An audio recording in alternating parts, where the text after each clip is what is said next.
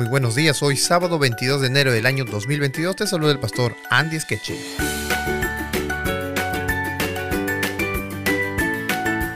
Empezamos una nueva lección titulada Jesús, el dador del descanso.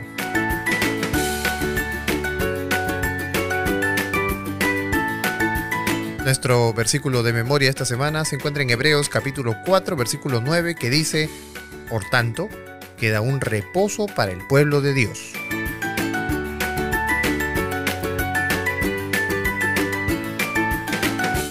Hebreos 1 y Hebreos 2, estos dos capítulos, hablan acerca de la entronización de Jesús como gobernante y también como nuestro libertador.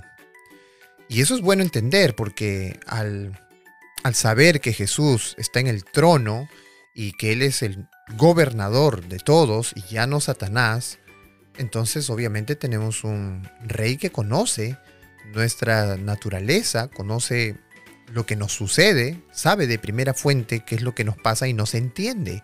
Y Él es el que está gobernando. Así que hay paz en saber eso.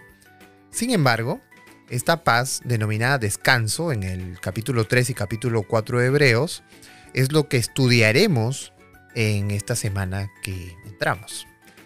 El descanso que Dios prometió era un descanso de los enemigos que tenía el rey.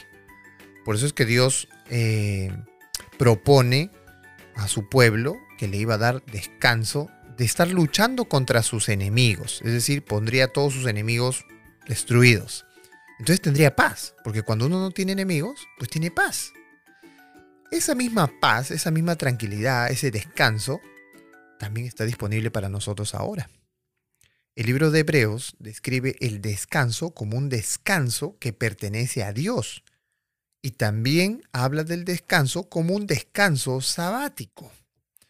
Adán y Eva fueron justamente los primeros en que experimentaron el descanso de Dios.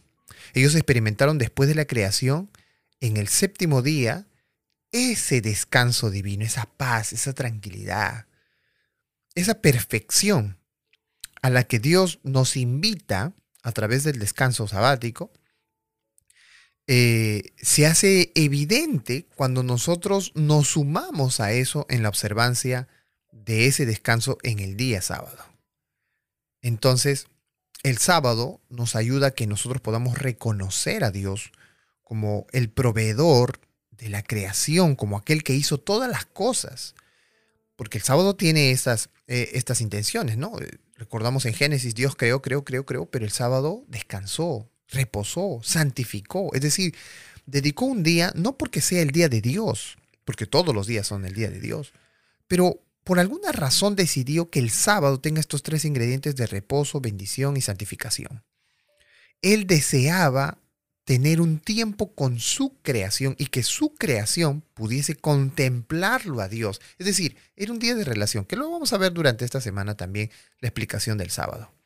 Así que el sábado, guardar el sábado, nos ayuda a reconocer a Dios como nuestro creador, pero también nos ayuda a reconocerlo como nuestro salvador. ¿Y cómo así? Bueno, lo vamos a ver en estos días. Este sábado es un anticipo del futuro que Dios nos ha prometido.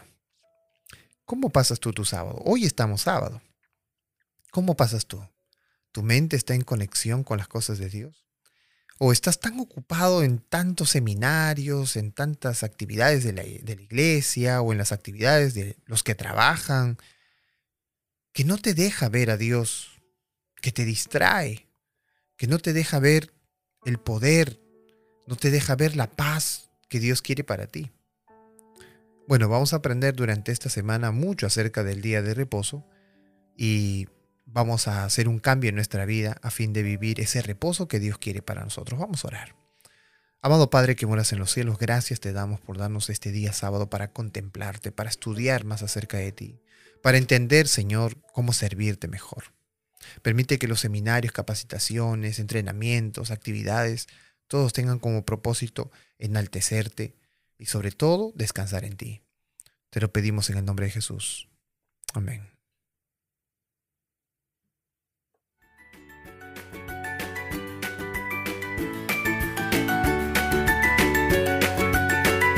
Muchas gracias a todos los que nos escuchan por nuestro canal en podcast, las redes sociales y también por los que nos escuchan a través de esta radio. Que Dios te bendiga y sigamos estudiando juntos la escuela sabática.